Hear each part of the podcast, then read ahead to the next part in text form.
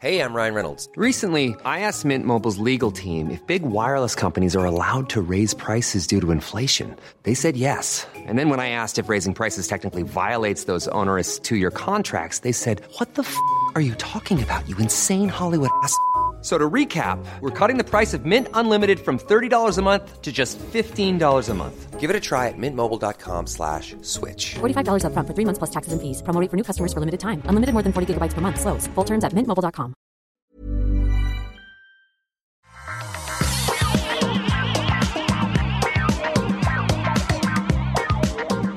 Bonjour à tous et bienvenue sur le Rendez-vous Tech, l'émission où on vous résume l'actu tech, internet et gadgets. On résume ça de manière simple et intéressante et compréhensible.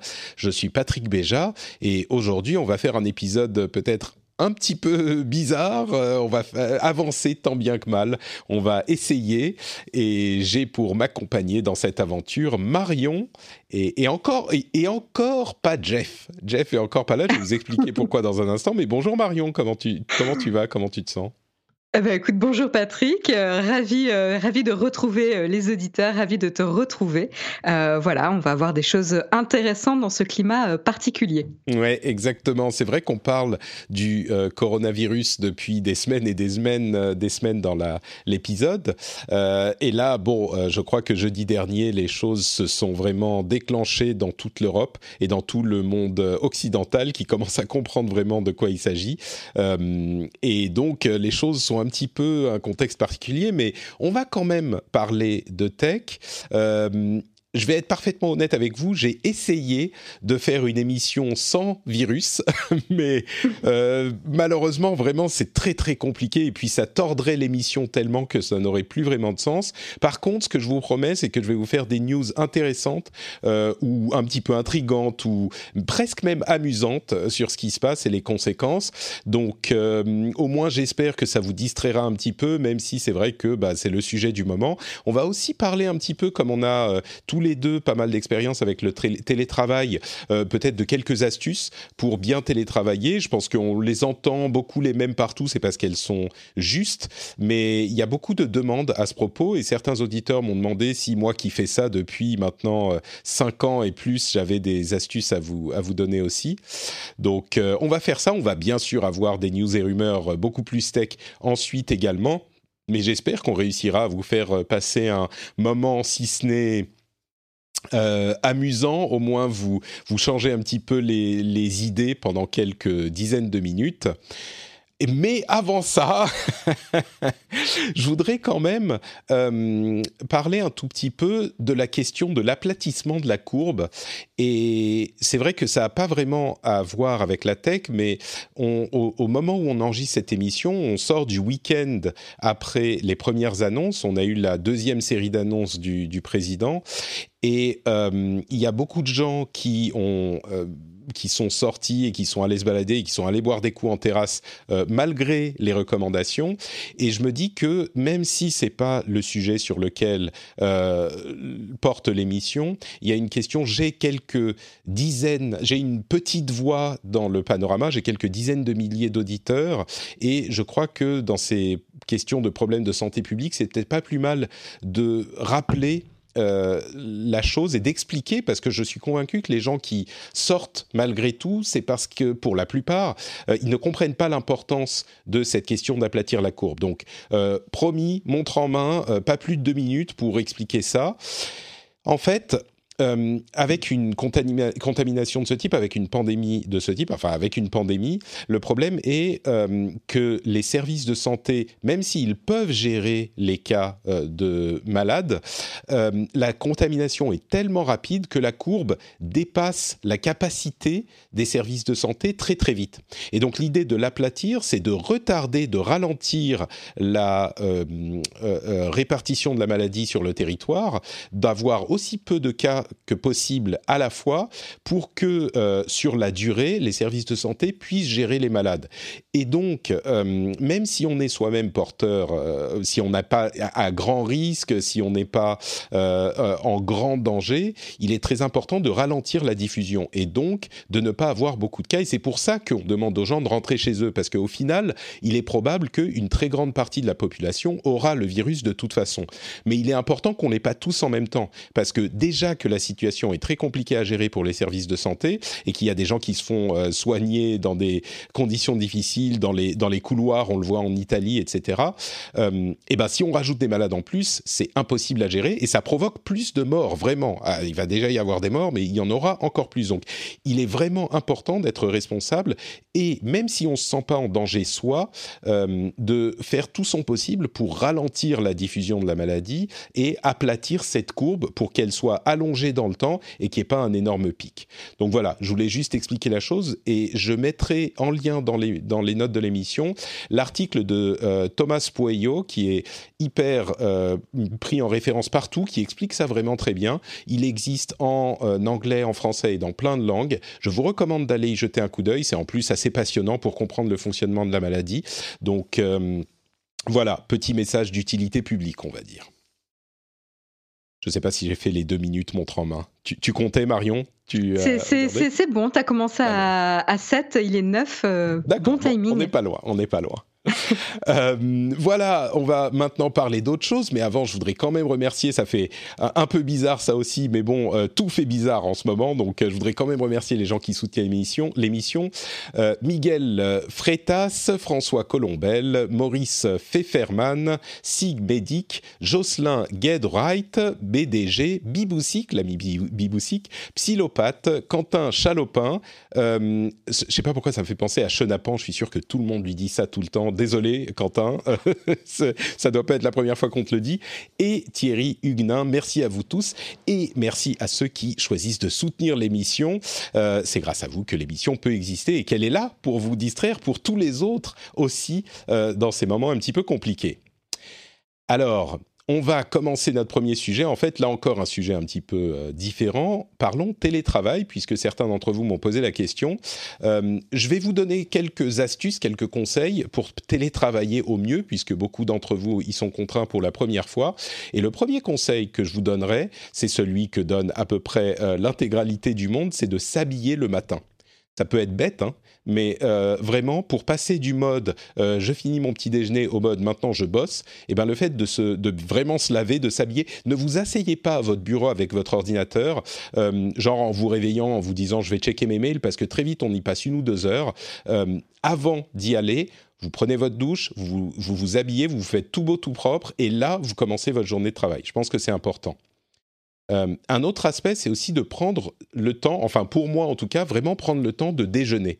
Moi, j'essaye de faire, alors j'y arrive pas forcément tous les jours, mais j'essaye de faire une vraie pause à midi, de prendre au moins une heure pour déjeuner en me regardant une petite série quand je peux, euh, de prendre une heure pour déjeuner pour faire un vrai break. Parce que là encore, quand on est à la maison et qu'on bosse de la maison, on a tendance à se à se euh, à, faire dépasser les moments de travail et à pas avoir de limites. Donc ça, ça peut vraiment aider. Moi, ça me fait un break, ça me permet de repartir pour le reste de la journée. Sinon, c'est euh, une longue euh, durée de, enfin une longue session ininterrompue. Parce qu'en plus, il y a un truc à, à noter, c'est que on n'a pas les interruptions des collègues. On va pas à la machine à café, on va pas aller voir euh, ce que fait Elodie de la compta, euh, on n'a pas ces petites interruptions qui euh, permettent de décompresser un petit peu. Souvent, il n'est pas rare que quand on bosse de chez soi, eh ben, on part dans un tunnel et on bosse sans s'arrêter. Donc, bref, la, pause déjeuner, c'est important. Et séparer euh, le boulot du reste de la journée, c'est important aussi. si on a deux ordinateurs, c'est idéal.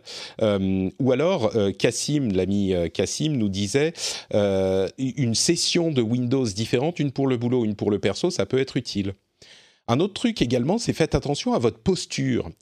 Probable, il est possible que à votre boulot, vous ayez des chaises de bonne qualité, euh, peut-être même des bureaux designés par des gens qui euh, font attention à, leur à la posture, que ça soit ergonomique. C'est peut-être moins le cas chez vous, ou peut-être que vous allez prendre une euh, chaise de, de, la cuisine et vous mettre sur une table de la cuisine pour bosser. si vous pouvez, faites attention à ça, que ça soit les bonnes hauteurs, etc.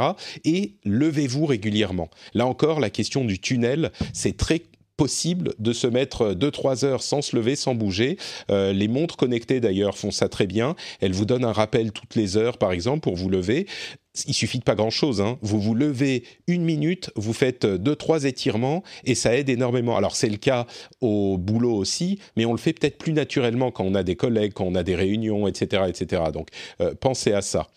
Et enfin, dernière astuce de mon côté, c'est un truc qui m'a été euh, recommandé par ma femme, euh, qui a lu ça quelque part. Alors, c'est pour les enfants. Le nôtre, euh, les crèches viennent de fermer là en Finlande. Enfin, elles sont pas fermées, mais on, demande aux gens de les réserver aux personnes qui ne peuvent pas garder leurs enfants chez eux et qui ont, enfin, les personnels de santé ou c'est tout bête, hein, mais nous on vit à la campagne et par exemple, on a besoin que les les agriculteurs, on n'y pense pas, mais que les agriculteurs puissent continuer à faire leur travail, parce que sinon on n'aura rien à manger le, à l'automne. Donc euh, ne serait-ce que ça, il faut leur laisser la place. Bref, notre euh, fils sera à la maison, on va essayer de s'organiser pour le garder aussi, mais euh, il est un petit peu trop jeune pour ça, mais pour des enfants un peu plus âgés, euh, c'est pas mal d'avoir un emploi du temps divisé en différents, euh, en plusieurs blocs de 30 ou 45 minutes en fonction de l'âge, et de l'expliquer aux enfants et de lui dire maintenant pendant 45 minutes de faire des activités. Tu vas faire ceci, un petit jeu ou les devoirs ou ceci euh, ou ce genre de truc. Et puis, au bout de 45 minutes, on arrête ce qu'on fait, on va les voir et on leur donne un petit timer pour euh, leur montrer, voilà, c'est tant de temps que tu vas devoir faire ce truc.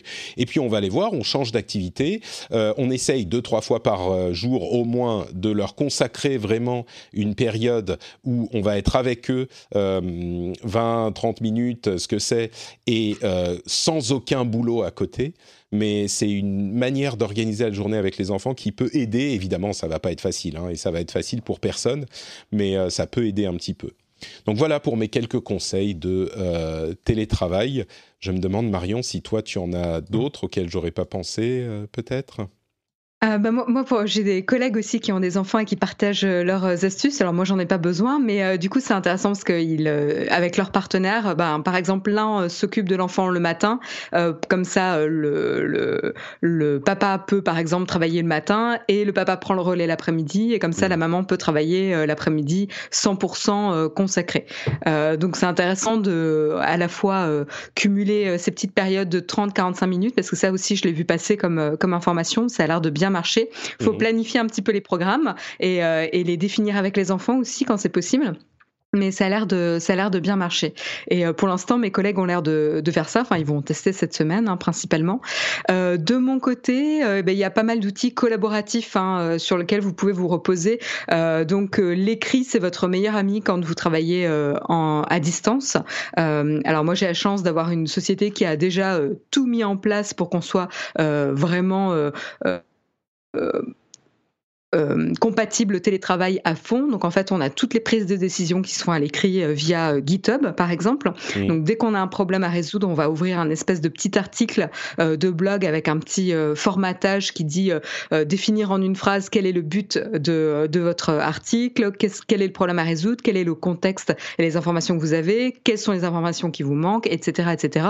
je, je traduis un peu au fur et à mesure, mais et au final, après, on partage ça euh, sur Slack une fois que c'est publié. On partage ça sur Slack en mentionnant euh, les collègues. On l'a mentionné également dans, GitHub, mais on, le partage sur Slack parce qu'il y a plus de visibilité. Euh, et ça permet ensuite de communiquer, d'être un peu plus, d'être un peu plus dynamique. Il y a les outils aussi pour ceux qui font des sessions d'idéation où il y a besoin, par exemple, de de, de faire des sessions de post-it, de brainstorming, etc. Il y a l'outil Miro, M I Miro qui est assez pratique, miro.com, où vous pouvez collaborer sur un, tableau blanc euh, digital, on va dire numérique, euh, comme ça tous ensemble, et vous pouvez faire ces sessions euh, de brainstorming. Voilà, il y a plein de Trello aussi, c'est assez pratique. Donc en termes d'outils, voilà, tout ce qui est à l'écrit va vraiment vous aider. Et, plus vous, êtes capable de structurer votre pensée à l'écrit, plus ça va aider vos collègues justement à être réactifs et à pouvoir travailler et collaborer avec vous de manière efficace. Très bien, effectivement, il y a plein d'outils de ce type-là. Je rappelle les noms de ceux que tu as mentionnés. Alors Slack, évidemment, qui est une sorte de grande chatroom qu'on peut diviser par, euh, par sujet si on le souhaite avec différentes chaînes. C'est celle qu'on utilise pour les patriotes, euh, pour les gens qui soutiennent l'émission. On a le Slack, je vous en parle de temps en temps depuis longtemps. Il y a une version gratuite qui est déjà pas mal du tout pour les entreprises, on va dire de taille, de petite taille ou de taille moyenne. Euh, surtout si vous gérez bien le truc. C'est Slack S L A C K. Je mettrai peut-être dans les notes de l'émission. Euh, pour la gestion de projet, tu as GitHub de ton côté, c'est ce que tu mentionnais. Pour le brainstorming, Miro ou Trello. Je mettrai les, les liens dans les notes de l'émission. J'imagine que les, les sociétés, les grandes sociétés ont déjà des outils de ce type, mais si vous êtes, euh, vous faites partie des entreprises qui n'ont, ou même des indépendants qui doivent travailler avec des, des collègues et des camarades qui n'ont jamais eu besoin euh, de ce type d'outils, ça peut vous être utile. Et, euh, et, une autre note sur, euh, sur les collègues, parce que toi tu travailles euh, principalement euh, de manière indépendante, Patrick, mais moi, mes collègues me manquent quand même. Et l'écrit, ça remplace pas les cafés, etc. Ce qu'on a mis en place, c'est après, après le déjeuner, de, alors c'est de 1 heure à 1 heure et demie, on a un lien sur Google Hangout et ceux qui avaient l'habitude ou qui avaient envie de se retrouver pour un café euh, après après le déjeuner, ben on peut tous se retrouver pour prendre un café euh, et, euh, et, et, rattraper un petit peu, ce qui est sympa euh, parce que ça permet de pas perdre le lien social et mmh. ses collègues. Euh, donc ça, c'est assez, euh, assez sympa. Et puis euh, l'aspect aussi des nouveaux arrivants dans une boîte, ça s'est passé aujourd'hui. On, a, ah on oui. est tous en train de travailler de chez nous et on a accueilli 11 nouvelles personnes dans la boîte wow. aujourd'hui. Ouais, ouais, on, grossit. Et du coup, bah, il y a la question qui se pose, hein, comment on, va euh, euh, onboarder euh, ces personnes, les accueillir euh, et, les, faire se familiariser avec les outils, la culture de la boîte euh, et les sujets, les sujets que l'on traite, etc. Et, donc moi, par exemple, je suis un, je vais être, comment dire, un partenaire, un collègue de référence pour une personne qui vient d'arriver. Et donc pour toutes ces questions, toutes ces questions qu'elle peut avoir sur les outils, comment on travaille, etc. Elle peut, peut évidemment me parler, mais ça c'est en temps normal. Et là, pour pas perdre le contact, on va essayer de se faire euh, un, un appel vidéo au moins une fois par jour parce que c'est un petit peu difficile quand on commence dans une nouvelle boîte, ça peut être un peu stressant. Et donc c'est important de, ben voilà, d'être présent euh, auprès de ces personnes aussi. Super, eh ben écoute, merci beaucoup. Euh, tu mentionnes que je suis, euh, que je travaille en indépendant, c'est évidemment le cas, mais un petit peu moins depuis euh, une semaine, puisque bah, c'est également un moment un petit peu bizarre pour pour pour elle, pour venir travailler avec avec moi. Mais la freelance dont je vous parle depuis un certain temps, dont que que j'ai demandé de venir m'aider, à laquelle j'ai demandé, j'ai proposé de venir m'aider pour l'émission quelques heures par semaine, et eh ben elle a commencé depuis une, une semaine. Elle s'appelle Fanny. Vous pouvez aller lui dire bonjour sur Twitter. Euh, Fanny Como, C-O-M-O. Elle est absolument extraordinaire. Cette semaine a été idéale euh, déjà, et je suis sûr qu'on va collaborer euh, de manière euh, magnifique pendant les semaines et les mois à venir.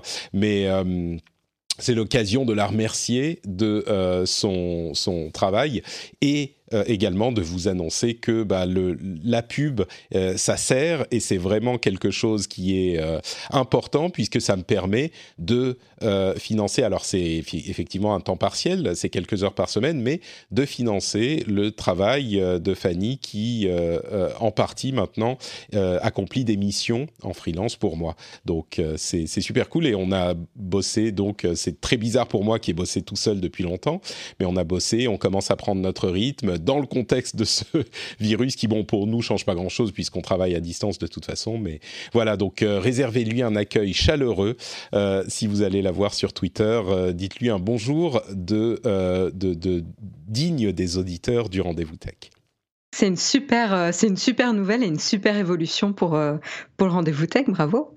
Bah oui, je suis super content parce que euh, comme je, je, le dis souvent, cette euh, dualité entre euh, pub qui représente une petite partie des revenus et soutien participatif qui représente la plus grosse partie est euh, importante et fonctionne. Et là, c'est la preuve. C'est pas juste du euh, des, paroles en l'air. C'est que sans cette euh, ce modèle mixte, bah, ça serait pas possible comme ça. Et j'espère qu'elle va me permettre de, euh, bah, peut-être m'aider un petit peu euh, maintenant que le petit est à la maison, donc j'ai moins de temps pour bosser, mais aussi euh, m'aider à produire plus, produire mieux, produire différemment.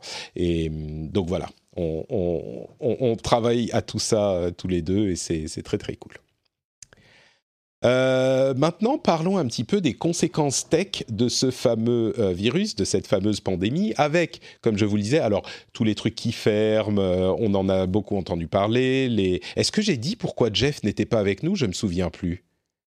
Je sais pas si je l'ai mentionné Alors, dans l'émission. Oui, voilà, c'est ça. Je me pose la même question. Je sais que tu l'as mentionné euh, quand on s'est dit bonjour euh, hors antenne, mais je suis pas sûre que tu l'aies précisé. euh, Ouais. euh, Aux auditeurs. Alors, je vais faire. Ouais.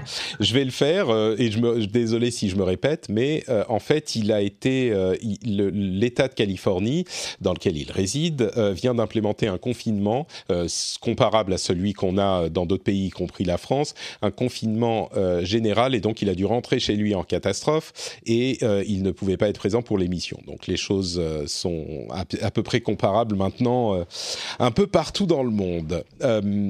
Mais, comme je le disais, toutes ces histoires de confinement, les boîtes qui bossent à, à, distance, les commerces qui ferment, on connaît tous, des trucs un petit peu plus intéressants. Telecom Italia pardon, a annoncé que le trafic sur son réseau avait sauté de 70%, principalement à cause de jeux comme Fortnite, euh, à partir du moment où l'Italie a fermé ses écoles, ce qui est euh, assez intéressant à constater. C'est assez amusant. C'est pas le jeu en lui-même, les, les parties en elles-mêmes qui causent cette euh, hausse du trafic aussi substantielle. C'est surtout le téléchargement des patchs et tout ça. Euh, la plateforme Steam a également dépassé les 20 millions d'utilisateurs simultanés. C'est la première fois que ça leur arrivait. Et Niantic, les développeurs de Pokémon Go, a changé les mécaniques du jeu pour euh, faire en sorte que les joueurs n'aient pas besoin de euh, marcher loin pour pouvoir jouer au jeu. Donc ça affecte effectivement, principalement, c'est peut-être un truc dont on pouvait se douter, les réseaux Internet et le jeu vidéo. Bah, c'est un petit peu normal. Moi, ça ne va pas me, me déplaire. Les gens s'adonnent à ce loisir qui est également une passion pour moi. Donc, euh, les... Oui, oui, c'est. J'ai passé mon dimanche à pas, pas le dimanche entier, mais euh, à pas mal jouer et du coup. euh, Grâce au rendez-vous tech, pas à cause du rendez-vous tech, mais grâce au rendez-vous tech, euh, bah j'ai, enfin je sais pas si c'est vraiment grâce, j'ai réouvert Pokémon Go parce que du coup j'étais curieuse. Mais donc, tu as Ah pu oui. jouer de chez toi sans, sans te déplacer. non, mais c'était pour l'aspect journalistique. j'ai Ah, fait une enquête sûr. euh, Patrick, pour voir justement les évolutions du jeu. Alors, euh, j'ai vu aucune différence pour Ah, l'instant. d'accord, c'est peut-être pas encore en place alors. Peut-être que j'ai pas encore bien mis à jour euh, l'application, mais, euh, mais en tout cas, euh, oui, j'ai j'ai pu jouer. Et euh, du coup, j'ai un peu relancé tous les jeux que j'avais oubliés qui étaient euh, cachés sur mon smartphone. Euh, donc, euh, ça promet. Écoute, euh, je peux également recommander aux auditeurs d'écouter Positron. Euh, il y a un backlog de plus de 100 épisodes avec euh, deux ou trois conseils de trucs cool dans chaque épisode. Donc des, des jeux, des films, des séries, des livres, de la musique. Si vous avez besoin de conseils, Positron, c'est un podcast qui vous intéressera peut-être. Euh, Très, très bon podcast. N'est-ce pas, n'est-ce pas Euh, Il nous manque. Tout à fait objectif. Oh bah écoute, il y en a de temps en temps. Je suis. Le dernier, c'était il y a quelques deux semaines, je crois. Même pas une Ah, semaine. mais attends, alors je suis plus abonné, il faut que je me réabonne. Ah, il faut voilà, parce qu'il a été, c'est vrai, il avait été interrompu pendant un moment, mais je l'ai ramené. Donc, euh, Mais il faut que tu fasses de la campagne de pub là sur ton compte vrai, Instagram. je, je- je vais promouvoir Positron, c'est pile le bon moment en plus. Ah oui. Euh, il y a également les euh, sociétés tech qui offrent, quand on parle de connexion Internet, Free offre 1 giga de données pour la 4G, euh, même au forfait les moins chers. Donc 1 giga, ça permet de voir venir un petit peu. Canal+, c'est entièrement gratuit pour tout le monde. Euh, aux États-Unis, AT&T et les autres fournisseurs d'accès ont déclaré qu'ils allaient ne pas activer les limites de données, euh, à la fois pour les réseaux mobiles et les réseaux euh, filaires. Ce qui est intéressant, enfin, il y a deux choses intéressantes là-dedans, c'est que d'une part, si vous ne le saviez pas, aux États-Unis, ils ont des, euh, comment on dit, des caps, des un nombre de des limites. Des limites, voilà. Merci. C'est difficile le français. des limites de données pour les réseaux filaires aussi. Même si vous êtes en fibre, bah, vous avez une limite à quelques dizaines ou centaines de gigas.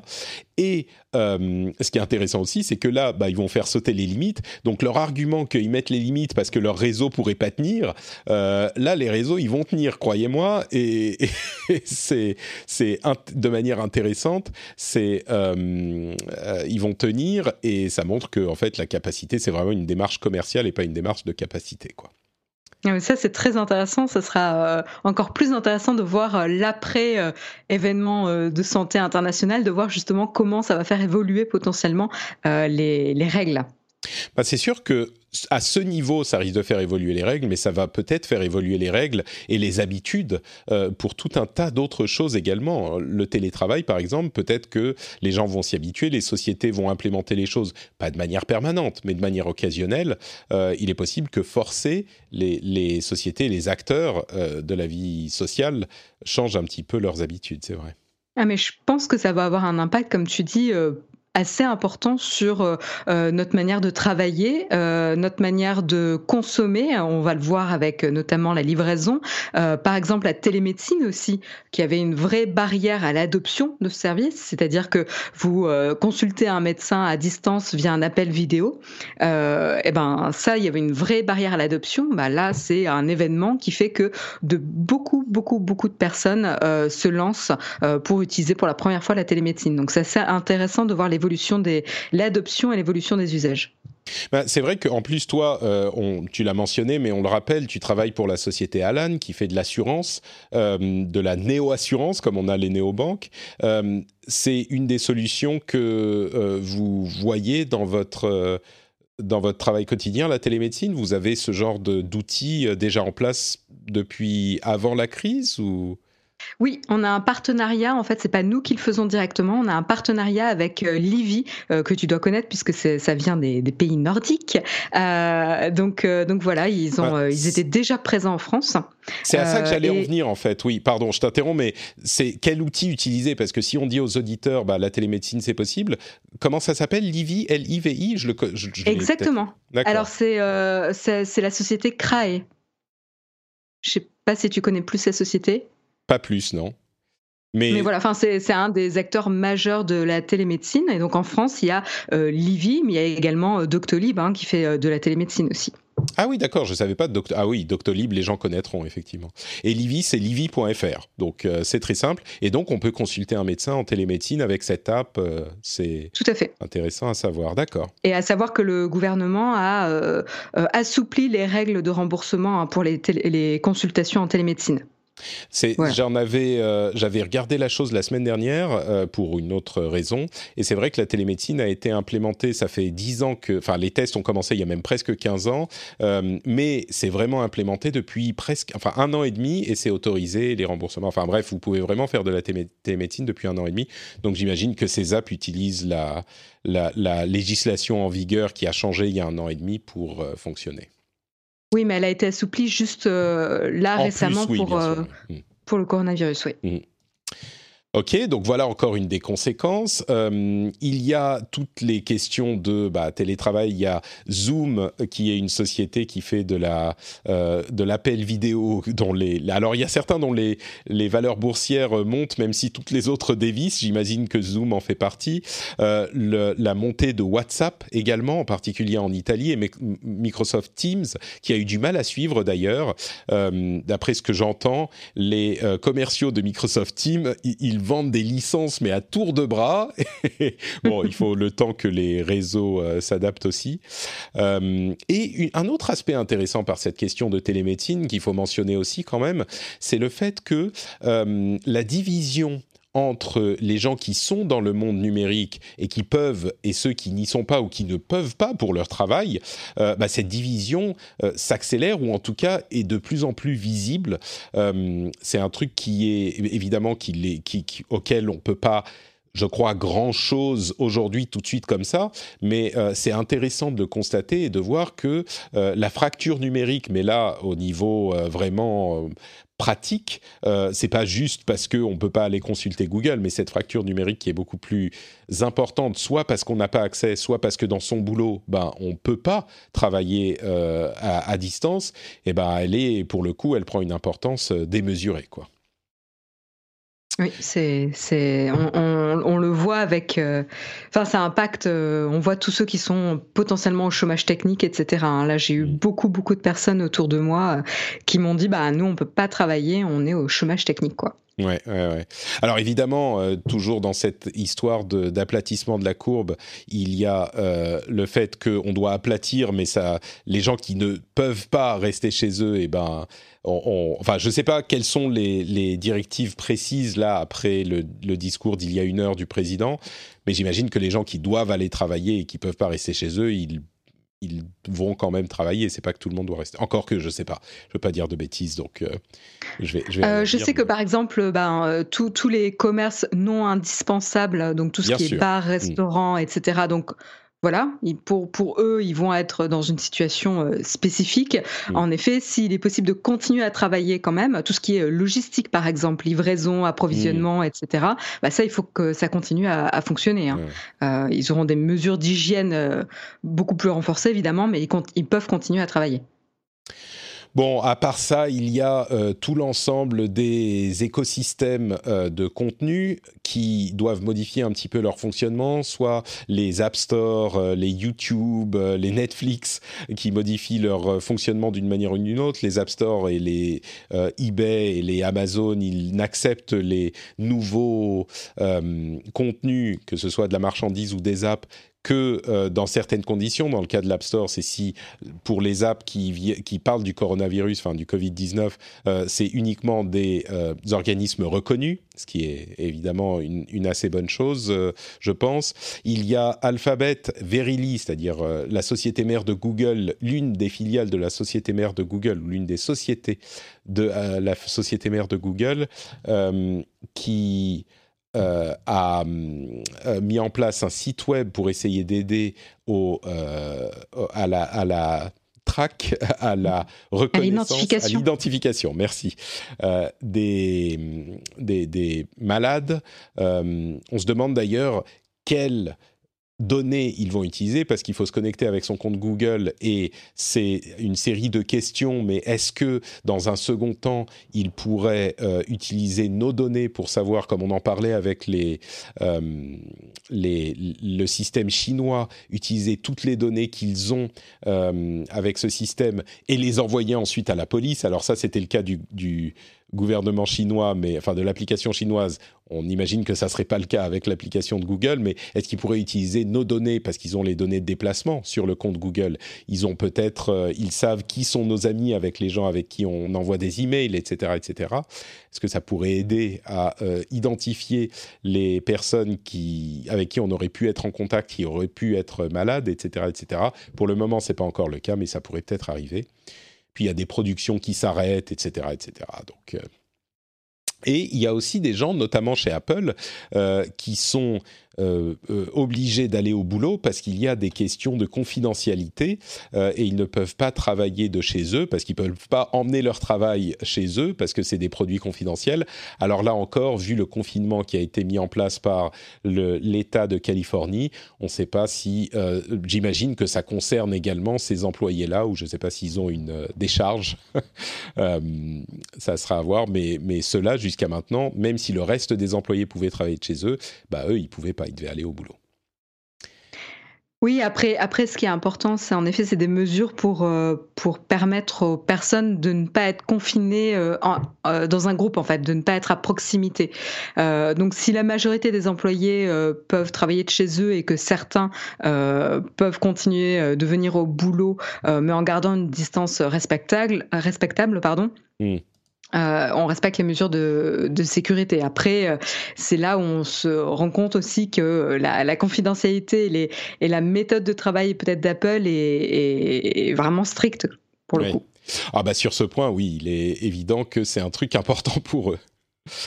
Euh, Bon bah écoute, ah oui, dernière chose, euh, le l'E3, le salon du jeu vidéo a été annulé. On en parle plus dans le rendez-vous jeu. Si ça vous intéresse, vous pouvez aller écouter ça, mais on a plein de discussions intéressantes sur ces sujets petite pause maintenant pour... Euh, bah, je vais quand même vous parler du, du rendez-vous euh, tech euh, et du Patreon, mais alors vraiment en deux secondes, parce que je vais pas passer beaucoup de temps dessus. Dans ce contexte, ça me paraît bizarre. Juste pour vous dire, si vous vous dites depuis des semaines, uniquement si c'est votre cas, hein, des semaines ou des mois, ah ouais, faudrait que je donne peut-être, et bien là, euh, vous êtes devant votre ordinateur, vous avez l'occasion, c'est peut-être le moment, le fameux cling Patrick où les clés viennent dans le, euh, le bol euh, et vous rentrez chez eux et là vous dites ah bah ouais maintenant je peux y aller, je peux me mettre devant mon ordinateur. Peut-être que maintenant vous êtes devant votre ordinateur. Donc dans les notes de l'émission, patreon.com/rdvtech, vous pouvez aller faire un tour là-bas. Vous n'avez plus d'excuses que vous êtes dans les transports en commun ou dans votre voiture. je me sens, je me sens un petit peu sale de dire ça, tu vois, parce que c'est genre, c'est pas que j'essaye de profiter de la situation. Dieu sait que c'est pas du tout le cas, mais c'est juste, si, c'est pour ça que je dis, si vous en pensiez, si vous y pensiez avant et que vous êtes toujours partant, si vous appréciez ce que je fais, pourquoi pas? Maintenant, euh, bon, je comprends que c'est pas non plus le, le moment où on pense à ces choses-là, mais bon. Si vous êtes dans cette catégorie, patreon.com/rdvtech.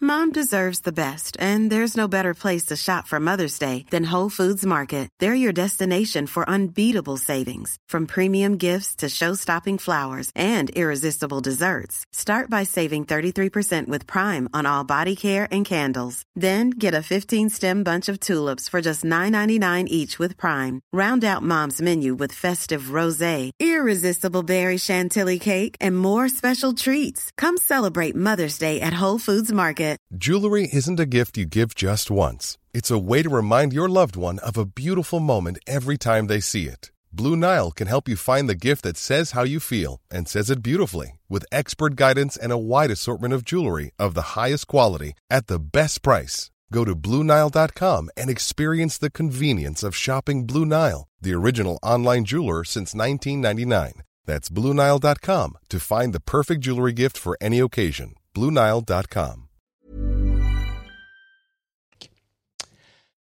Euh, les, rumeurs et les petites infos en plus. Alors évidemment, tout est chamboulé, mais on a euh, deux ou trois petites choses du côté de Google. D'une part, le Pixel 4a devrait arriver en vente à 400 dollars du côté euh, des États-Unis. On imagine qu'il sera disponible en France aussi.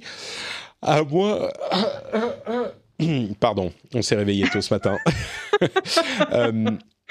on imagine qu'il sera disponible en France aussi. On ne sait pas quand exactement, mais il devrait pas, tarder. Mais le problème, c'est qu'avec les changements euh, dus à la pandémie, bref, euh, il y aurait euh, une caméra, un écran qui fait une bonne partie de la taille avec un petit trou pour la caméra, comme on le voit souvent désormais. il y a, ça fait à peu près la taille du de l'iPhone 10, enfin des nouveaux iPhones, mais avec un petit trou qui se voit presque pas. Euh, sur le côté pour la caméra. Dans un, des, dans un des angles. C'est ça, dans un des coins. Euh, il aurait donc un port euh, jack, un écran 60 Hz de 5,8 pouces et une belle résolution de 443 points par euh, pouce. Euh, bon, un processeur Snapdragon 730 et 6 Go de RAM, euh, c'est standard, on va dire. C'est le Pixel relativement, je dis bien relativement, enfin milieu de gamme, on va dire, à 400 dollars, ce qui donnera sans doute 500 euros à peu près. le 3A était de très bonne qualité, donc voilà, c'est un téléphone à garder à l'esprit si vous êtes dans le, si vous cherchez un nouveau téléphone Android, sachant que là, je ne crois pas qu'on ait date pour la disponibilité. Donc euh, voilà. Euh, il y a également une nouvelle Chromecast euh, Ultra qui devrait arriver. Donc les petits équivalents, enfin les, les TV sticks, les trucs qu'on met dans le port USB. Les dongles, ouais le port USB, le port HDMI, voilà, le dongle HDMI qui nous permet de streamer du contenu depuis euh, notre téléphone vers la télé. C'est un truc très simple. Sauf que là, en fait, ils abandonneraient cet aspect streaming uniquement et ils auraient un petit Android TV euh, dans la Chromecast, ce qui est quand même euh, assez cool parce que j'avoue que, enfin pour moi en tout cas, l'aspect streaming ne m'a jamais 100% convaincu. Ça m'est utile de temps en temps, mais ah avoir un Ouais, moi j'ai, je sais pas, j'ai, j'ai, j'ai, je l'utilise hein, de temps en temps sur ma Chromecast. J'ai une Chromecast euh, euh, 4K Ultra, mais euh, qui est venue avec mon Stadia d'ailleurs. C'est bien le seul truc qui m'a servi un petit peu. Mais, mais Oui, c'est. Un petit peu. Mais je sais pas, c'est un truc que je préfère quand j'ai une app. Tu vois, je suis, je suis old school. Euh, moi, je T'as une app de- sur ton smartphone? Oui, mais je sais pas, je sais pas pourquoi. Le fait de l'envoyer depuis le smartphone sur le truc, je préfère quand il y a une app bien séparée. Je... Et du coup, tu as une télé Android euh, comment, comment ça se passe? Bah non, non, j'ai juste une télé. Enfin, moi, j'ai une télé euh, LG qui est sous WebOS. euh, il survit dans ma télé LG, dont je suis très content d'ailleurs. Euh, mais j'ai surtout mon Apple TV qui me sert euh, plus que le reste. Voilà. Mm. Oui, parce que euh, moi, moi, je suis une fervente euh, euh, admiratrice et fan de, de Chromecast. hein. Je l'ai utilisé, j'ai utilisé la première génération. Là, j'en ai encore une, même si j'ai une télé compatible Android. Et, euh, et je trouve ça super pour le prix que c'est. Tu Ah, ça, rends n'importe quel écran euh, un peu bête, euh, smart, et c'est super pratique. Enfin, c'est vrai que c'est pas le même but que euh, une box qu'on va mettre sous sa télé avec des apps. C'est vraiment pour rendre une télé bête, la rendre intelligente au- au- à un tout petit prix, même si euh, les, les Chromecast ont monté en prix avec la montée en résolution. Et là, j'imagine qu'une version avec Android TV dessus sera peut-être Mm. un petit peu plus cher aussi. Donc, c'est un produit intermédiaire peut-être. Euh, et Google a également annoncé que G Suite, donc la suite avec toutes les applications de bureautique, avait 2 milliards d'utilisateurs.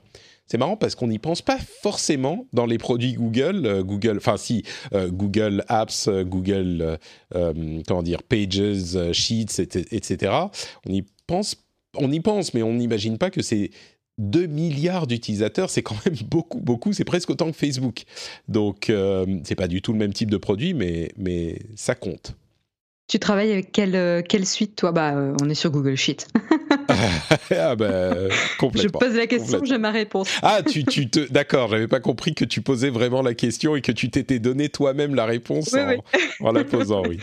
Oui, moi, je- je- je- je- j'apprécie beaucoup Google parce que l'aspect en ligne tout le temps est pratique, euh, tant que l'Internet fonctionne. J'utilise euh, Office 365 pour d'autres choses, pour les trucs euh, genre comptabilité, euh, tout ça, c'est un petit peu plus sur euh, Office. Mais pour tout ce qui est boulot de production, c'est des documents un peu plus simples. Je suis 100% chez Google, moi, pour ça. C'est certain. Ouais, euh, ma boîte aussi, euh, on, est, on est sur Google, ouais. Ouais. Je, je pense qu'il y en a beaucoup qui utilisent ça et puis euh, ils te proposent. Moi encore, j'utilise la version euh, gratuite, mais c'est vrai que pour pas trop trop cher, tu peux te créer ta ta version de euh, de, de, de, de la suite bureautique de Google qui est soit hostée chez Google, soit même, euh, je crois qu'on peut la hoster chez soi. Non, peut-être pas. Ça, je pense peut-être à Microsoft. Mais euh, oui, il y a plein de boîtes qui utilisent ça comme leur suite bureautique. J'imagine que c'est le cas chez vous, quoi. Oui. Euh, Oui, oui, tout à fait. Mais alors, euh, oui, tu me poses une question sur où est-ce que c'est hosté, enfin hébergé? Alors là, tu vois, je suis pas du tout sûre parce que du coup, euh, on a des, obligations justement sur la gestion des données. Donc, euh, Tout à fait, oui. C'est pour ça que j'y pensais. Euh, mais je pense pas que Google vous laisse installer ça sur vos serveurs à vous. Mais j'imagine qu'il y a peut-être des instances plus protégées du côté de chez Google, parce que j'ai du mal à imaginer que Google vous laisse installer ça chez vous. Mais je sais pas, peut-être en même temps. Je... après, on a, on, on stocke pas de données sensibles euh, sur ces fichiers, quoi. Oui, pas, bien euh, sûr. Ouais. C'est pas chez Google. pas les données des utilisateurs, quoi. Peut-être. ouais. Euh, enfin, chez, chez Google, sur la suite bureautique, parce que Google fournit ce genre de service aussi, comme Ouais. euh, Microsoft et Amazon, évidemment. Alors, on parle un petit peu d'Apple également. Euh, Google et Apple, c'est bien, on fait les deux côtés des applications, des écosystèmes de smartphones. Euh, toute dernière petite euh, news qui vient de tomber là, chez 9 to 5 Mac, qui continue à collectionner les rumeurs.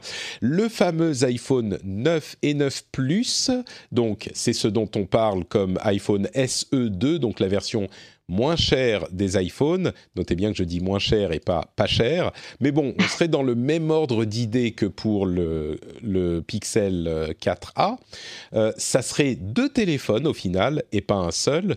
Et ils utiliseraient la puce A13 Bionic. Donc le A13, c'est le processeur qui est dans les iPhone 11 et 11 Pro. Donc, euh, comme pour le SE, il utiliserait la dernière puce euh, disponible chez Apple, et donc ça serait un, a priori, euh, en fonction du prix qu'ils obtiennent, un très très bon rapport qualité-prix et qui tiendrait assez longtemps s'il est disponible là dans le, les semaines et le mois à venir, ce qui semble être la rumeur. On parle d'un téléphone qui aurait, on a deux tailles, 4,7 et 5,5 pouces, je crois bien. Euh, c'est ceux dont on entend parler. Il y a aussi des iPad Pro qui arrivent euh, dans ces versions également des nouveaux modèles qui arrivent euh, en modèle 11 et 12,9 pouces. Mais oui, hein, l'iPhone SE, c'était un, un, super hit de la part d'Apple. Hein. Oui, il avait le meilleur de ce qui pouvait se faire à un prix super abordable pour Apple. C'est oui, mais bon, disons que c'est un téléphone à un prix milieu de gamme. On était autour de 400-500 euros, je crois, si je ne m'abuse. Euh, et c'est euh, la raison pour laquelle, je vais expliquer un tout petit peu quand même, mais la raison pour laquelle c'était à tel point un, bon rapport qualité-prix, c'est que euh, l'appareil, comme on le dit, bénéficiait du tout dernier processeur parce qu'Apple voulait en faire une ligne de production et le produire pendant plusieurs années pendant euh, 4 ou 5 ans. Je crois que le SE est sorti en 2015, quelque chose comme ça, je vais vérifier. Euh, et donc, évidemment, au début de, au moment de la sortie, eh ben c'était c'était 2016 pardon. Donc au moment de la sortie, il avait euh, les des, des processeurs euh, tout dernier cri et donc il était vraiment euh, de, de super intéressant. Au fil des années, évidemment, son processeur n'a pas évolué, donc il est devenu un peu moins intéressant. Mais là, on se retrouve dans le même cycle a priori pour cet iPhone 9 et 9 Plus. Euh, et au moment de sa sortie, ça sera vraiment un bon deal, puisque vous avez pour... Alors, il y a plein d'autres aspects au téléphone, bien sûr, hein, et notamment l'appareil photo, mais pour, euh, la moitié du prix, on pense, euh, le même processeur que sur les trucs super haut de gamme. Donc euh, c'est à noter si vous cherchez un téléphone dans les mois à venir. Apple serait en train de travailler également à une app de fitness qui s'appelle Seymour, c'est son nom de code, et qui fonctionnerait sur iOS bien sûr, mais aussi WatchOS et tvOS. Donc euh, une app de fitness qui vous suit sur tous vos euh, appareils, si vous êtes dans l'écosystème Apple, c'est encore un truc où on se dit mais comment on n'y a pas pensé plus tôt? Alors c'est aussi un truc où on se dit, bah, c'est encore un truc de concurrence peut-être euh, déloyale et d'abus de position dominante parce qu'ils viennent chasser sur le terrain des autres apps de fitness. Mais effectivement, euh, ils sont tellement dans le dans le l'accompagnement du sport et de l'activité physique, une app de fitness. Moi, j'en ai essayé beaucoup. Euh, je me demande si une app qui serait installée sur mon téléphone et qui communiquerait avec tous mes appareils, ça serait pas un truc qui me pousserait à, enfin, à utiliser une sur le plus long terme, quoi. Même sur ton Apple TV bah exactement. Euh, j'abandonnerais mon Wii Fit euh, et je me, je me baserait sur l'application d'Apple, peut-être Nintendo ou Apple, cœur balance. C'est dommage qu'il ne l'ait pas sorti en septembre dernier pour le coup. En septembre Parce dernier. Que là, là, avec les événements actuels, c'est quand même l'idéal pour sortir une app de fitness euh, pour ah pratiquer oui, du sûr. sport chez soi. c'est vrai, c'est vrai. Ça, elle connaîtrait une, euh, une, euh, euh, un pic d'utilisation, mais comme je pense c'est le cas de toutes les applications oui, oui. de ce type en ce moment. Ouais. Je pense aussi, ouais. Euh, la rumeur qui fait euh, plaisir, j'imagine, à Jérôme, encore que lui, il écrit tellement mal que je suis pas sûr qu'il utiliserait cette fonctionnalité, c'est euh, la reconnaissance d'écriture manuscrite avec le Apple Pencil, avec leur stylet. Donc euh, ça, ça serait euh, en, encore un truc qui existe à beaucoup d'endroits par ailleurs, mais la reconnaissance d'écriture manuscrite, ça pourrait aider euh, pas mal de gens dans l'utilisation de professionnels des iPads. Moi-même, je pourrais être intéressé. Toi, tu l'utilises le pencil? Bah non, mais peut-être parce que je sais pas dessiner, je, je l'utilise très très rarement, genre pour signer un truc de temps en temps, mais mais si ça reconnaissait mon écriture, parce que parfois tu veux prendre des notes, et en fait, la raison pour laquelle c'est intéressante, cette, la reconnaissance de, de, de l'écriture manuscrite. Et comme on, le dit souvent, euh, il y a par exemple les, les Surface, les Microsoft Surface qui font ça très très bien. Je suis sûr qu'il y a plein de tablettes Android qui font ça très bien. Et il y a d'ailleurs des apps sur iPad qui font ça pas mal aussi. Mais comme toujours, quand c'est intégré à l'OS et au système, c'est peut-être un petit peu euh, plus facile à utiliser. Et l'avantage que ça a, c'est que si ça fonctionne assez bien, et ben du coup, on n'a pas besoin de se trimballer un clavier séparé.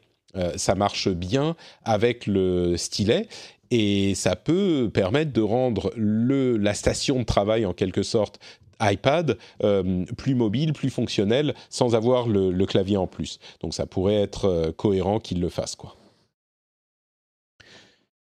Une amende d'un milliard d'euros a été, euh, a été euh, à l'encontre d'Apple pour des questions d'anti-compétitivité. De, de, Alors, c'est pas tellement dans le domaine euh, numérique, c'est plutôt dans le domaine de la distribution, avec euh, une sorte de cartel qui aurait été formé entre Apple et deux de ses revendeurs pour ne pas se faire de concurrence et euh, garder les, les concurrents hors de portée. Alors, Apple fait Apple, non, c'est le contraire. Apple fait appel. Apple fait appel, donc c'est pas encore le cas, mais c'est évidemment une amende monumentale, surtout au niveau de la France. Voilà, il y a plein d'autres petites rumeurs de chez Apple, mais je crois qu'on va attendre la WWDC qui aura lieu elle aussi en numérique, en virtuel. Euh, Apple l'a annoncé il y a quelques temps. Donc euh, pour les annonces des prochains OS, enfin du prochain iOS, euh, il y a plein de petites choses, mais je crois que c'est pas forcément la peine de partir dans les détails qui n'intéressent pas forcément grand monde. Ah, ça va être intéressant quand même le, le si, si, on revoit un petit peu le système de fonctionnement de la page d'accueil euh, d'iOS, euh, qui a quand même pas bougé depuis pas mal de temps. Euh, ça peut être assez sympa. Je suis assez curieuse de voir ce qu'ils vont nous présenter. Bah, il semblerait que ça soit une euh, liste d'applications euh, qui puissent être classées différemment, un petit peu comme ce qu'on trouve sur Android, euh, oui. effectivement, qui pourraient être classées en fonction de l'utilisation récente ou du nombre de notifications, etc. C'est d'autant plus intéressant que plus on adapte, moins il est facile de les retrouver. Donc euh, là, ça peut effectivement être une sorte de classement automatique pour cette version liste des euh, applications. Toi, c'est un truc que tu utiliserais, que tu attendrais? Euh, non, mais c'est, je sais pas si ah, ça. Ah d'accord, tu t'en fous. Que ça te plaisait. Mais... je sais pas si ça j'utiliserais, mais une des choses que j'aime le moins euh, sur euh, iOS, c'est euh, c'est la gestion de des apps en fait. Mmh. moi, j'étais j'étais fan de, de la gestion de Windows Phone. Ne rigole pas. non, non, mais il y avait des choses très bien. Je dis de pas rigoler. Phone. Pardon, c'était mécanique, mais non, non, il y avait des choses très bien chez sur Windows Phone. Oui. Euh, oui, donc là, c'est vrai que euh, c'est tout bête, hein, le fait d'avoir une liste des dernières applications utilisées qu'on mettrait, euh, à laquelle on aurait accès facilement, je sais pas, avec un swipe en haut, en bas, j'en sais rien, ils verront comment ils le font, mais ne serait-ce que ça, les dernières applications utilisées, la plupart d'entre nous, on a genre 150 applications installées et 10 qu'on utilise vraiment tout le temps. Donc, euh, si tu peux juste les mettre, t'as pas besoin de les organiser, c'est juste les dernières que tu as utilisées, bah voilà, c'est plus facile d'accès. Et c'est vrai que ça serait un truc qui serait euh, bon à avoir sur iOS aussi, quoi. Ou même, il va repérer les usages aussi et va te mettre en avant les applications que tu as l'habitude d'utiliser à tel moment de la journée ou quand tu arrives dans un lieu, etc. Bah ça c'est déjà le cas par contre. Ça si tu vas Un à droite, peu. tu as les quatre applications proposées par pardon, c'est pas à droite, c'est en haut en bas quand tu swipes vers le bas, tu as quatre applications proposées par Siri, tu peux en avoir un petit peu plus si tu le souhaites. Euh, et moi je m'en sers souvent euh, ces applications, il y a souvent celles dont j'ai besoin. Donc c'est un petit peu une version de ça. Ah c'est vrai qu'on peut en mais là, là c'est toi-même qui va le déclencher quoi. Euh, alors que là, ça a l'air un peu mieux intégré. Euh, de, Bah, de- Je ne sais pas si tu pourras choisir cette version de la liste d'app comme affichage par défaut.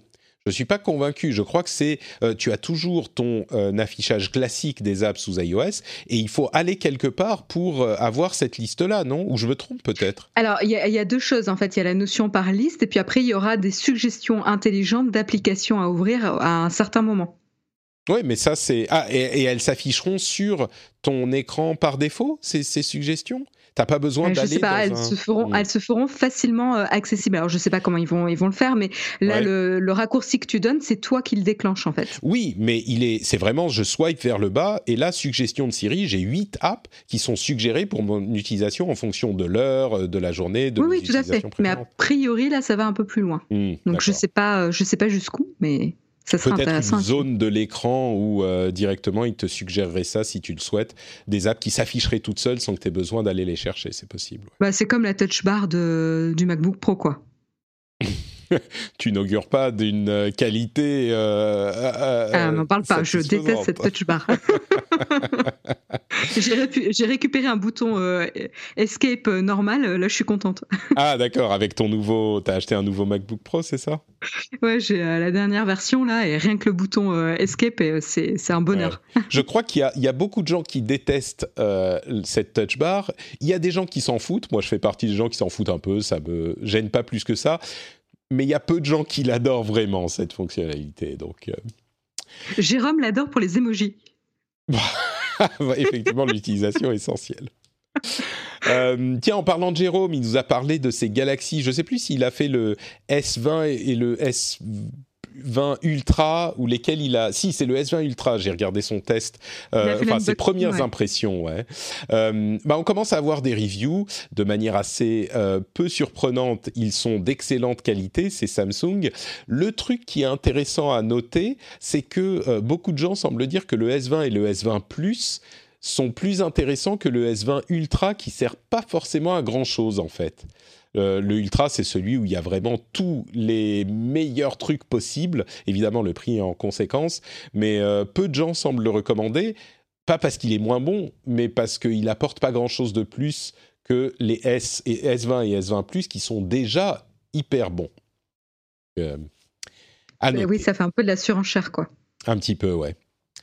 Euh, TikTok a lancé un centre de transparence à Los Angeles. Ils se battent vraiment comme des fous pour euh, essayer de, se, de montrer patte blanche, on va dire. Euh, il- dans ce centre de transparence, des experts extérieurs peuvent aller euh, regarder, regarder le code, regarder euh, la manière dont le contenu est modéré, etc. etc. Donc, euh, ils, ils essayent vraiment de, de s'assurer que l'ombre de la Chine n'est pas trop sur eux et l'application continue à grossir énormément. Et en plus, ByteDance, euh, la société mère, non seulement ils poursuivent leurs efforts avec TikTok en Afrique, ce qui est un marché évidemment euh, hyper euh, euh, prometteur euh, pour l'avenir et ils sont en train de signer des, deals avec des créateurs d'Instagram et de YouTube euh, en, Afrique. Ils grossissent beaucoup au Kenya, au Nigeria, en Afrique du Sud, etc. Donc ils partent à la conquête euh, de l'Afrique et ils ont également une, euh, une euh, ah j'en parlais la semaine dernière un, un site de euh, streaming de musique en Inde et ils ont euh, l'intention de passer de 60 000 à 100 000 employés en 2020 Euh, alors là c'est oui c'est spécifiquement TikTok c'est pas ByteDance dans son ensemble. Ils ont 60 60 000 employés? tu te rends compte? C'est fou hein? Pour Mais pour une application? Mais oui, mais c'est enfin, tu, te- tu te rends compte à quel point c'est euh, monumental. euh, TikTok, c'est en train vraiment de grossir à- à- et de concurrencer les Twitter et les et les Facebook et les Instagram. Bon, on n'y est pas encore, mais la trajectoire. Euh, mais euh, je me demande qu'est-ce qu'ils font ces 60 000 employés parce que c'est une application.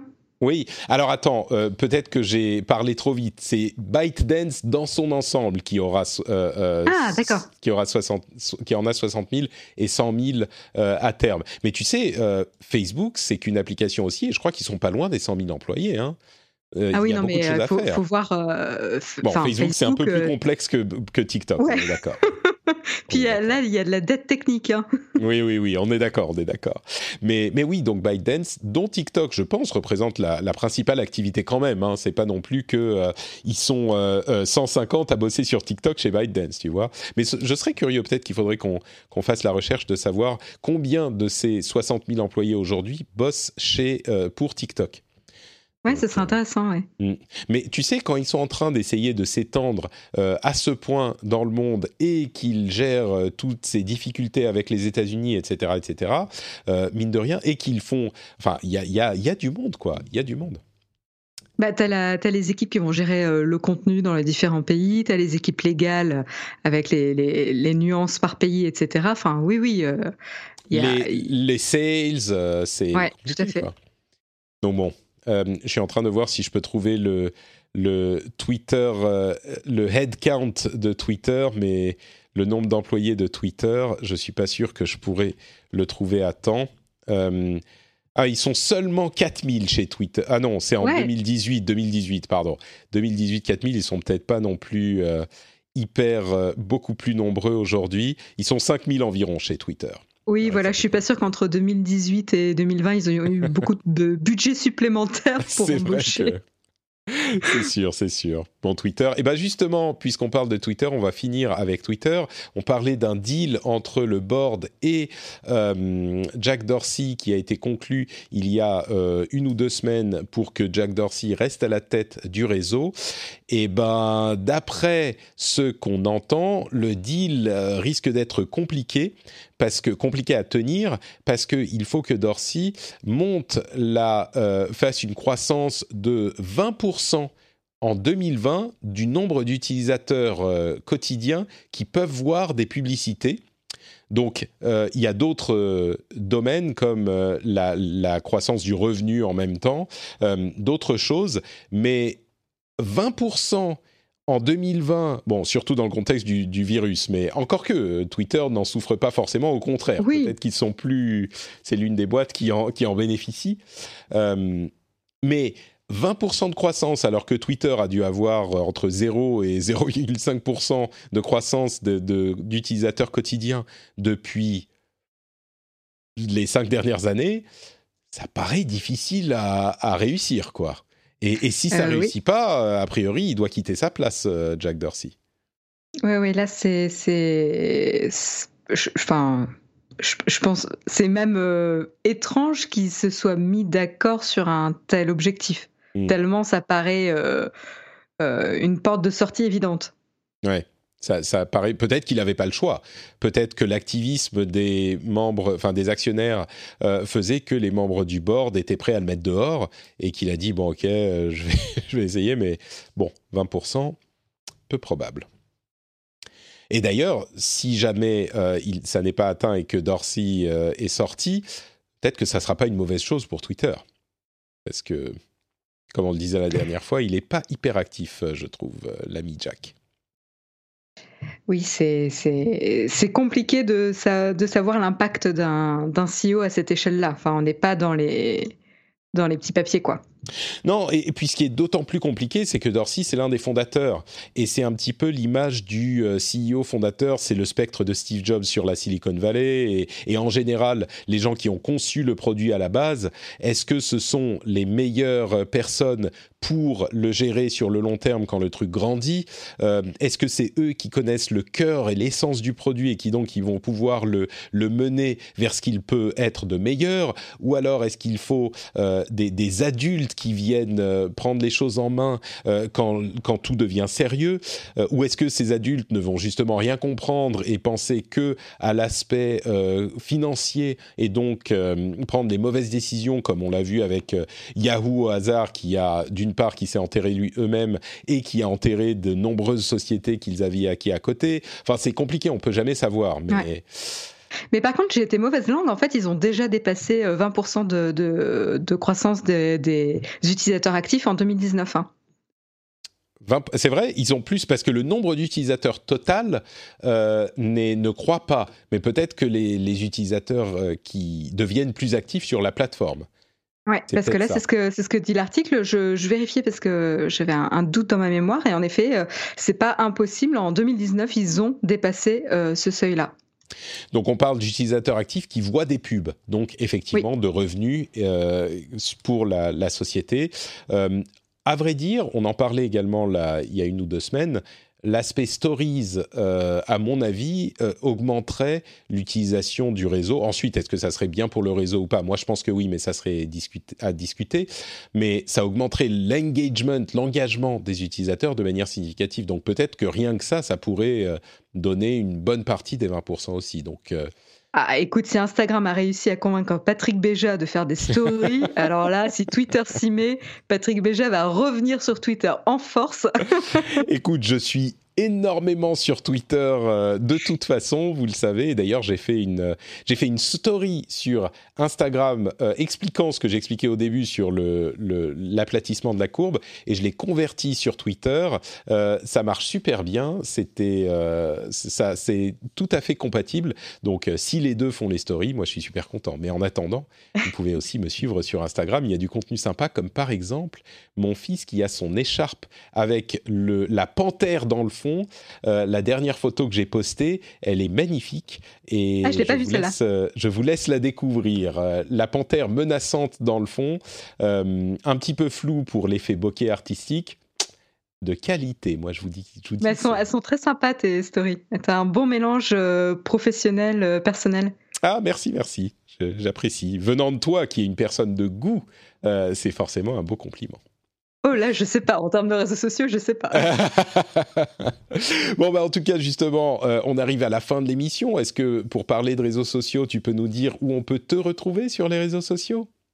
Bien sûr, vous pouvez me retrouver comme d'habitude sur Twitter, justement, au pseudo Aisea Design, euh, ou euh, sur la chaîne YouTube Naotech TV magnifique. Le lien vers ton Twitter sera dans les notes de l'émission, comme le lien vers mon Twitter, mon Instagram et puis aussi le Facebook. Mais allez voir du côté d'Instagram, il y a des trucs sympathiques. Je pense que ça pourrait vous plaire. Euh, et il y a également euh, bah, le Patreon, le Patreon sur patreon.com/rdv tech. Vous avez le lien dans les notes de l'émission. Et puis, bah, comme on le disait, c'est le moment. Euh, faites un truc sympa. Un truc sympa, c'est de devenir patriote et vous pourrez euh, bénéficier du contenu euh, bonus qui est disponible sur le Patreon. Et si vous donnez à ce niveau, il y a l'accès au Slack qui pourrait bien vous divertir également, voire vous faire procrastiner un petit peu pendant le confinement. Donc, n'hésitez pas à aller jeter un coup d'œil là-dessus. Ça prend deux secondes et ça aide énormément, évidemment. On vous remercie de nous avoir écoutés et puis on vous donne rendez-vous dans une semaine. Dieu sait comment ça se passera à ce moment, mais nous, en tout cas, on sera là pour vous faire passer de bons moments. Ciao à tous.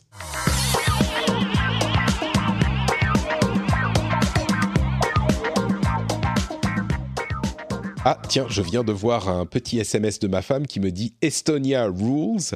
De quoi s'agit-il? L'Estonie euh, propose de donner son outil d'éducation numérique. Ils sont hyper en avance sur tout ce qui est numérique, en fait, en Estonie. Euh, ils le donnent gratuitement pour aider les autres pays, pour faciliter l'éducation euh, à distance.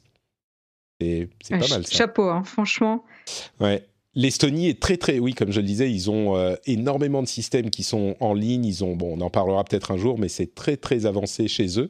Et, du coup, je suis curieux de voir si d'autres vont l'adopter parce que s'ils ont un système qui fonctionne, euh, Dieu sait qu'il y a beaucoup de profs et euh, de, de, lycées et de collèges qui se grattent la tête en se demandant comment ils vont pouvoir faire les choses. Ça, si c'est un système tout fait qui peut être converti facilement, ça va être pas mal. Ouais. Tu as déjà fait un numéro spécial euh, Phileas Club sur euh, l'Estonie et l'éducation? Euh, sur l'Estonie, oui, pas sur l'éducation spécifiquement, mais sur l'Estonie, tout à fait. Pour ah, ceux faut que... je le retrouve. Ouais, pour ceux que ça intéresse. alors attendez, je vais frenchspin.com. Alors Phileas, c'est P-H P-H-I-L-E-A-S, comme Phileas Fogg. Euh, c'est une émission que je fais en anglais pour ceux qui la connaissent pas, où on parle avec des gens de tous les pays du monde, enfin de plein de pays, et on parle de l'actualité, de voir comment ils euh, perçoivent l'actualité vue de leur pays avec leur culture, leur euh, background. Et en l'occurrence, alors je vais voir si je retrouve l'épisode avec l'Estonie. non, je vais pas le retrouver. Je ne sais plus où il est, mais il est quelque part. Euh, et je viens de faire un épisode là, il y a bah, aujourd'hui, ce matin, où j'ai parlé de la pandémie et de la manière dont les différentes populations en Corée du Sud, en Italie, en France, en Finlande et aux US, en fait, les étapes à travers lesquelles sont passées les populations. On parle évidemment plutôt de, euh, de la euh, Corée du Sud et du de, l'Italie, les étapes presque psychologiques un petit peu par lesquelles sont passés ces différents pays. Et il y a des choses très intéressantes et on voit qu'on est peut-être euh, dans le domaine, dans le, même parcours. Euh, donc ça peut. Ah, je pense que oui, c'est mais c'est ce qu'on aurait dû nous faire comprendre bien avant. Je veux dire. Euh, psychologiquement, on est nous aussi à on suit les mêmes étapes. Genre, au début, on se dit ah mais c'est pas possible. Euh, non, c'est une rigolade, c'est une blague. Et puis, tu sais, c'est presque les, comment dire les, cinq étapes de, ou les quatre étapes du deuil. Tu sais. Oui, exactement. Ouais. Mm.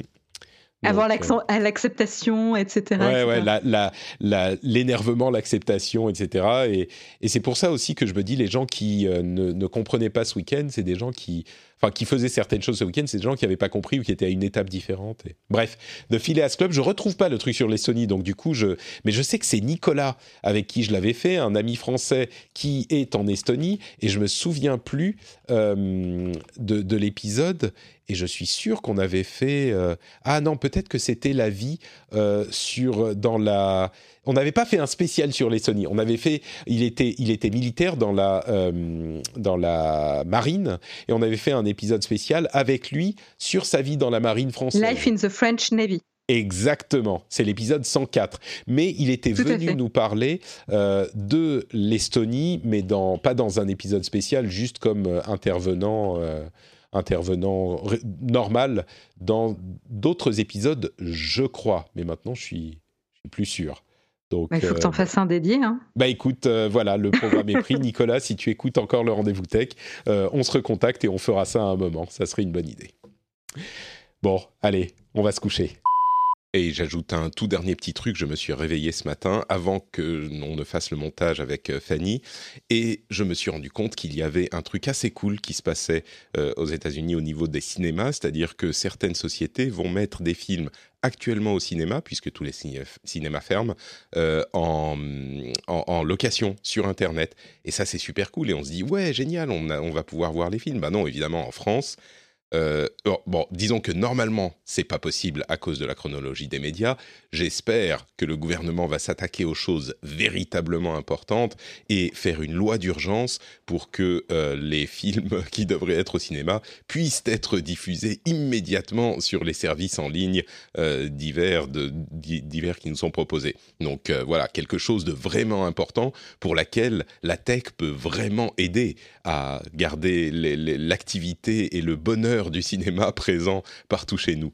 Bon, je, plaisante et je sais que ça va pas se passer parce que ça provoquerait des problèmes dans la chronologie des médias justement, mais ça serait quand même cool. C'est pas la première priorité, mais disons que ça serait plutôt pas mal. Puis un autre truc qui est en train de se passer visiblement en euh, un petit peu moins cool et un petit peu moins euh, techy, mais j'en parle quand même. Euh, il y a en Allemagne une équipe de euh, Big Brother, c'est, je sais même plus comment s'appelle l'émission de télé-réalité en français, mais le, loft, enfin à l'époque ça devait être ça, mais en tout cas ils sont enfermés dans leur, euh, leur studio, leur appartement, leur maison, et ils savent pas qu'il y a la pandémie, et euh, la production veut leur annoncer, leur dire en live à la télé. Et vraiment j'espère qu'ils vont pas faire ça parce que enfin, bon, j'ai jamais été très fan de télé-réalité, à part Terrace House sur euh, Netflix, qui est absolument merveilleux et super gentil et mignon. D'ailleurs, euh, si vous voulez des recommandations de trucs à regarder, c'est peut-être le moment de vous mettre à Terrace House. Si vous voulez de la télé-réalité qui, là, pour le coup, est vraiment cool et sympa, et en plus vous fait voyager au Japon, euh, et d'autres trucs qu'on recommande dans Positron, évidemment, vous pouvez trouver ça dans votre app de podcast. Mais pour ce qui est de Big Brother en Allemagne, euh, enfin là, on n'est même plus à une question de voyeurisme, c'est une question, enfin ça devient du sadisme, je trouve, de leur euh, montrer, de leur annoncer ça en live à la télé, c'est hyper traumatisant. Ils vont pas y croire, ils vont, enfin c'est, bref. Euh, donc voilà, encore des conséquences. Celle-là, elle est un petit peu moins tech que l'histoire des films qu'on diffuse sur les services en ligne, mais ça serait cool que ça soit possible en, France aussi. Bon, évidemment, les films seront un petit peu plus chers que les locations habituelles, ça sera genre une vingtaine de dollars d'après ce qu'ils veulent faire. Mais bon, tous les films qui sont décalés sont décalés, mais cela pourrait être euh, mis à disposition de cette manière. Ça serait cool. Allez, cette fois, c'est vraiment fini et je vous donne rendez-vous dans une semaine. Restez chez vous, soyez euh, courageux, tout va bien se passer. Et comme euh, je l'ai vu sur Internet, nos grands-parents ont été appelés à la guerre. Nous, on est appelés à rester sur nos canapés on devrait pouvoir s'en sortir pour la plupart d'entre nous. Ça devrait pas être trop, trop, trop traumatisant. Euh, donc bon courage, on est tous ensemble. Je vous envoie de grosses bises et on se parle une nouvelle fois dans une semaine. Ciao à tous. Imagine the softest sheets you've ever felt. Now imagine them getting even softer over time. That's what you'll feel with Bowl and Branch's organic cotton sheets. In a recent customer survey, 96% replied that Bowl and Branch sheets get softer with every wash. Start getting your best night's sleep in these sheets that get softer and softer for years to come. Try their sheets with a 30-night guarantee. Plus, get 15% off your first order at bowlandbranch.com. Code BUTTERY. Exclusions apply. See site for details.